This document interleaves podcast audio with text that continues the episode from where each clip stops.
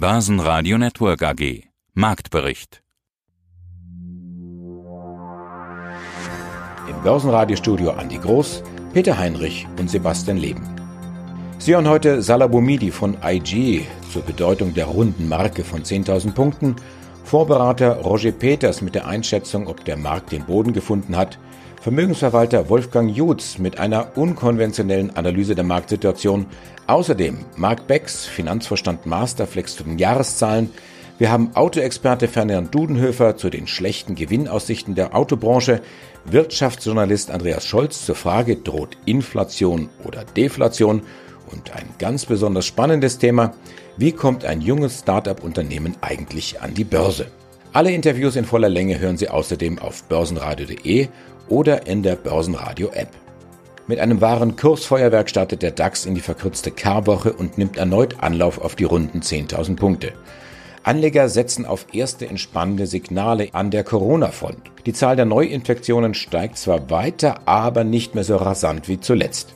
Vor allem in Spanien und Italien deutet sich Entspannung an. Österreich will die strengen Schutzmaßnahmen nach Ostern wieder lockern. Der DAX schloss bei 10.075 Punkten, ein starkes Plus von 5,8 Prozent. Einen wunderschönen Tag. Mein Name ist Salah Boumidi. Ich bin Head of Markets bei IG. Bei uns erhalten Sie jeden Tag täglich die neuesten Marktanalysen, Ideen und Strategien für den Markt. Ja, und es ist natürlich richtig, dass in so einer Situation dann immer die Diskussion losgeht, ist der Boden erreicht?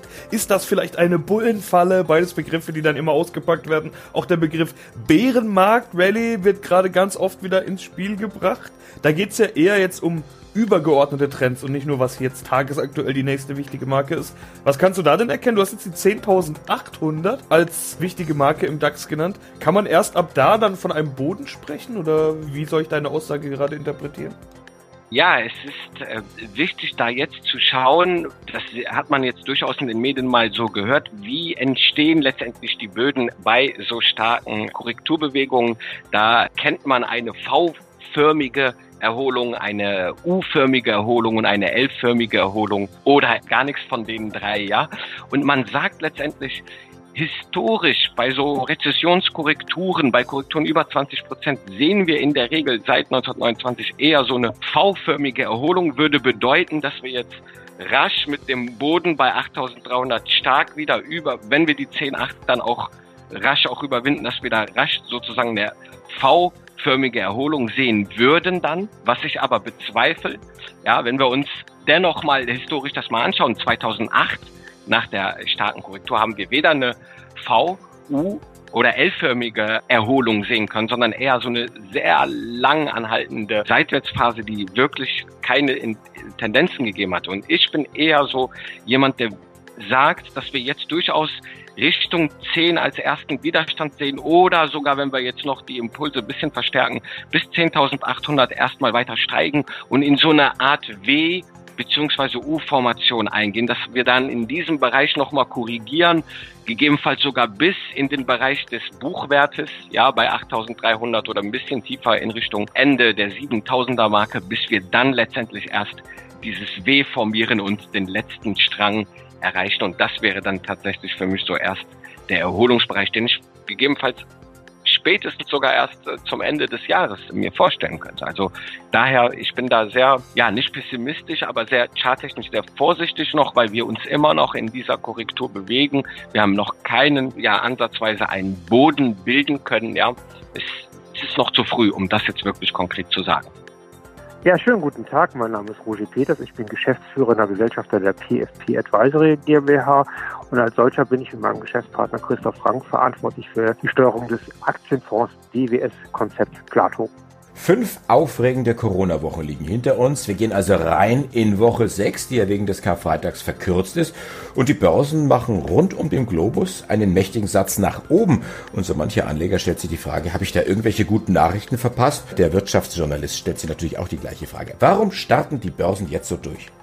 Die Marktreaktion des heutigen Tages ist in der Tat in ihrer Dynamik etwas überraschend. Es ist meines Erachtens nach darauf zurückzuführen, dass man schon eine leichte Hoffnungssignale am Horizont hat und die werden immer relativ früh interpretiert und die werden auch stärker interpretiert, als man das von außen wahrnehmen kann. Also es gibt halt Hoffnung auf Entspannung, weil beispielsweise die Fallzahlen am Wochenende in verschiedenen Ländern, Italien, Spanien oder auch Korea, eher zurückgegangen sind und man so zumindest mal das Licht am Ende des Tunnels sieht. Man muss ja immer diese Gegenbewegungen auch sehen im Kontext der vorherigen starken Verluste. So gesehen ist das erstmal nicht ungewöhnlich, aber es ist tatsächlich etwas überraschend, die Märkte dynamisch nach oben starten. Das eine ist ja das festzustellen, was passiert, das vielleicht auch irgendwo zu erklären, aber was ist die Folge? Was ist der Schluss letztendlich aus diesem relativ starken Montag, den wir bislang sehen? Ist es der Auftakt für eine Bodenbildung oder vielleicht auch irgendwo ein Aufbäumen vor dem nächsten Ausverkauf? Das kann man schlichtweg noch nicht beantworten. Also beides sind sehr logische Schlussfolgerungen und beides halt auch Sinn. Es ist doch zu früh zu sagen, dass wir jetzt endgültig alles hinter uns gelassen haben. Es ist aber auch noch zu früh, das andere Szenario sicher aufzumalen. Es ist sicherlich so, dass wir schon seit zwei, drei Wochen jetzt gefühlt an einer Art Bodenbildung arbeiten im Markt. Aber am Ende ist es so, dass die Nachrichtenlage von der medizinischen Front ganz maßgeblich sein wird. Und da kann wahrscheinlich von uns keiner seriös beurteilen, wie beispielsweise in Amerika die Fallzahlen noch eskalieren werden. Ich bin Wolfgang Jutz, unabhängiger Vermögensverwalter und Finanzcoach in Nürnberg. Der DAX, naja, er schwankt um 9500. Nach Ostern vielleicht kann er bei 8100 sein oder wieder mit dem Corona aus, dem Shutdown heraus bei 10.500. Meine Glaskugel ist gerade kaputt. Was macht Ihre? Meine ist auch kaputt, weil es niemand weiß. Im Grunde genommen, niemand weiß, wie lange diese Krise dauert und niemand weiß, wie tief sie ist. Und erlauben Sie mir ein Bild. Ich weiß nicht, wer von den Hörern diesen Film kennt, der mit dem Wolf tanzt. Da gibt es eine Büffelszene über sechs Minuten und die Büffel waren in dem Indianerreservat für die Sioux die Lebensgrundlage schlechthin. Die waren nicht nur für die ähm, Ernährung zuständig, für das Fleisch, sondern die waren auch für das für die Kleidung, für das Leder, die waren für alles zuständig. Die Knochen wurden verwandt, alles. Und die Büffel kamen nicht. Und die haben lange auf die Büffel gewartet. Und da gibt es verschiedene Methoden, was man machen kann. Letzten Endes kann man den Medizinmann fragen. Da gibt es dann die Krebspropheten und die Gesundbeter. Aber auch die wissen es letzten Endes nicht. Letzten Endes ist es eine Art Hilferuf, um herauszufinden, wie lange diese Krise dauert. Und man muss sagen, niemand weiß es. So von daher hilft es den Indianern wenig, da irgendwelche Dinge zu machen. Und uns hilft es ebenso wenig zu glauben, wir wüssten, wie tief und wie lange diese Krise dauert. Der Montag kannte nur Gewinner im DAX. Besonders deutlich haben sich erholt Volkswagen, Daimler und MTU. Vonovia, Bayersdorf und E.ON legen am DAX-Ende nur minimal zu. Nach den schwachen Deutschlandzahlen geht bei BMW auch weltweit der Autoabsatz zurück. Schuld ist das Coronavirus. Im ersten Quartal verkauft BMW 477.111 Fahrzeuge. Das ist ein Rückgang von gut 20 Prozent. In China betrug das Minus sogar über 30 Prozent. Ferdi Dudenhofer, Universität St. Gallen, das Institut für Customer Insights viele Autobauer, beziehungsweise alle Autobauer schicken ihre Belegschaft in Kurzarbeit und so weiter. Das sind alles Themen, die wir schon kennen, will ich jetzt auch gar nicht so ausführlich mhm. betreffen. Aber Sie haben vorhin einen, einen Begriff gesagt, nämlich das Sterben von Unternehmen wird nur verlangsamt. Ich will trotzdem noch mal auf diese Krisenfestigkeit der Autobauer zu sprechen kommen. Muss man sich Sorgen machen, dass eine VW, eine Daimler, eine BMW, also die großen Player der Welt, dass die vielleicht irgendwann bald mal nicht mehr da sind?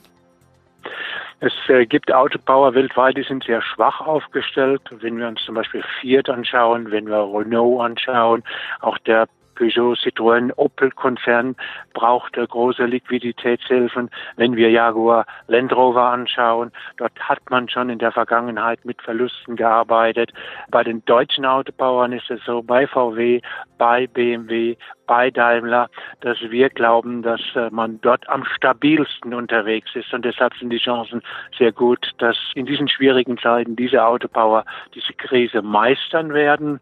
Die Frage ist, wie die Zulieferer, insbesondere mittelständische Zulieferer, diese Krise überwinden. Und die Frage ist natürlich, wie viel Zulieferer und wie viel Autobauer und wie viel Produktion brauchen wir morgen und übermorgen. Wir gehen davon aus, dass die Weltwirtschaft deutlich nach unten geht, dass es länger dauert, bis man äh, wieder die Niveaus vom letzten Jahr erreicht hat. Fünf, vielleicht zehn Jahre. Und dass in dieser Zeit Kapazitäten abgebaut werden. Das heißt, die Beschäftigung in der deutschen Automobilindustrie wird nach unserer Einschätzung in den nächsten Jahren um gut 100.000 zurückgehen. Einfach deshalb, weil durch diesen tiefen Fall in unserem Wirtschaftssystem vielen Menschen der Welt das Geld fehlt, um sich neue Autos kaufen zu können. Ja, aus Börsensicht sind Entlassungen ja oft eine gute Nachricht. Deshalb kommen wir jetzt mal zum Abschluss noch auf die Börsenseite. Klar, ich befrage Sie jetzt nicht als Aktienexperte, sondern als Automobilexperte. Deshalb würde ich die Frage vielleicht mal so formulieren. Die Zeiten, dass die Autobauer fette Gewinne jedes Jahr mit Steigerungen an den Tag gelegt haben, schöne Dividenden ausgezahlt haben, die dürften dementsprechend vermutlich dann auch vorbei sein. Nee, Gewinne waren gestern, also Gewinne werden in den nächsten Jahren nicht kommen. Wir haben da einen Seite den US-Präsident Trump und USA, die den Autobauern und den Zulieferern viel, viel Geld zerstört haben, dadurch, dass sie ihre Zollkriege gestartet haben, dass sie Sanktionen in der Welt aufgelegt haben, dieses Wirtschaftsleben sehr, sehr schwer gemacht haben. Wir haben auf der zweiten Seite den Umstieg in die Elektromobilität, die hohe Investitionen erfordert, mit wenig Gewinnen am Anfang. Und wir haben jetzt dazu die Corona-Krise. Also drei ganz große, dicke Brocken, Einschnitte, die verdaut werden müssen und bei denen man sicher sein kann, dass die Gewinne aus den letzten Jahren in der Zukunft so schnell nicht mehr kommen werden. Mein Name ist Marc Becks, ich bin der Finanzvorstand der Masterflex SE, mittlerweile seit fast elf Jahren und mein Aufgabenbereich umfasst natürlich die klassischen Themen wie Controlling, Rechnungswesen, Einkauf, IT, Investor Relations und so weiter. Und jetzt vielleicht auch sogar Krisenmanagement. Wer weiß, da kommen wir gleich drauf. Masterflex, der Meister von speziellen Schläuchen, also für besondere Anwendungen, Säure, extreme Hitze oder Druck für Chemieindustrie und Medizin. Besprechen wir noch die Jahreszahlen 2019. Die Details gibt's gleich. Auch Sie sind vorsichtig für einen Ausblick für 2020 durch Corona. Klar. Sie schreiben, dass Ihnen Ihre Medizintechnik stabil bleibt und Stabilität gibt in Zeiten der Coronavirus-Pandemie. Ja, wie ist denn die Lage bei Masterflex? Die Lage ist momentan sehr unterschiedlich eigentlich. In einigen Bereichen spüren wir tatsächlich einen Rückgang der Konjunktur. Das kommt aber auch schon von wesentlich früher her, ob das jetzt Maschinenbau ist oder Automotive, denn diese Bereiche, die befinden sich ja schon länger so ein bisschen in der Krise, gerade der exportabhängige Maschinenbau und Automotive geht ja auch permanent durch die Presse. Der Medizinbereich bei uns ist durchaus positiv, hat sich auch letztes Jahr positiv entwickelt mit einem Umsatzanteil von 17 Prozent vom Gesamtumsatz des Konzerns und auch dieses Jahr natürlich entwickelt er sich weiter positiv. Ich will jetzt nicht sagen, dass wir Profiteure diesbezüglich der Corona-Krise sind, aber ähm, das Bild, was wir hier haben, ist, dass auch dieses Jahr der Umsatz mindestens auf Vorjahresniveau, wenn vielleicht nicht sogar noch ähm, höher liegen wird. Und das sind natürlich positive Zeichen, die wir hier haben. Zudem sollte man sicherlich auch erwähnen, dass wir neben der Medizintechnik auch Labortechnik, Lebensmittelindustrie, ähm, Pharmazie mit unseren Schläuchen beliefern. Insofern, es ist nicht nur die Medizintechnik, sondern es sind auch artverwandte ähm, Branchen, die wir mit unseren Schläuchen beliefern. Welche Schläuche produzieren Sie für die Medizintechnik besonders in Corona-Zeiten? Gibt es da besondere, die jetzt besonders nachgefragt sind? Also es ist auch querbeet über unsere Schläuche natürlich auch Schläuche für Beatmungsgeräte, aber grundsätzlich steigt hier auch allgemein das Volumen, was wir halt in Medizintechnik liefern. Können Sie da die notwendigen Kapazitäten auch schnell erweitern? Wir sind daran, das zu prüfen. Also Reinraumkapazitäten sind natürlich bei uns begrenzt, aber tatsächlich prüfen wir hier, ob wir auch noch weitere Schichtmodelle aufbauen können, um hier die Kapazitäten zu erweitern. Kurzfristig zumindest. Langfristig ist es natürlich für uns eher eine Strategie, hier auch die Kapazitäten im Medizinbereich zu erweitern, weil das für uns eine klare Fokusindustrie für die Zukunft auch ist. Mein Name ist Andreas Scholz, ich bin Vorsitzender der Geschäftsführung der DFV Eurofinance Group. Wir organisieren einmal im Jahr die Eurofinance Week und ich schreibe jeden Montag den Eurofinance Weekly. Das ist ein Update über die Märkte, über Währungen und über Geldpolitik hier aus Frankfurt am Main. Versuchen wir das mal zusammenzufassen, was du jetzt gesagt hast. Das wird teuer, Geld hin oder her, führt auch irgendwo zur Frage, wie lange wollen wir diesen Shutdown noch betreiben? Wie sieht eure Exit-Strategie aus? Fühlen wir uns eigentlich von der Politik noch gut vertreten? Und was machen wir mit der Inflation, die da mehr oder weniger zwangsläufig auf uns zukommt? Wie ist dein Fazit? Selbst darüber kann man im Moment gar nicht innerhalb von wenigen Minuten sprechen. Ich habe heute meine Leserinnen und Leser aufgefordert, mal mitzumachen. Wir brauchen einfach gemeinsam Dialog und Austausch. Die große Frage ist, und da gehen die Meinungen 180 Grad auseinander. Sorgt das, was jetzt passiert, diese ganzen Hilfsprogramme für eine Hyperinflation oder schlittern wir in eine Hyperdeflation? Ottmar Issing hat mal gesagt, darüber schreibe ich gerade in meinem heutigen Weekly, das sind zwei Gespenster, zwei Kobolde, die müssen wir im Einmachglas halten. Da gibt es ein Einmachglas, da ist der Kobold drin in Rot, Inflation, der andere hat eine blaue Farbe, Deflation.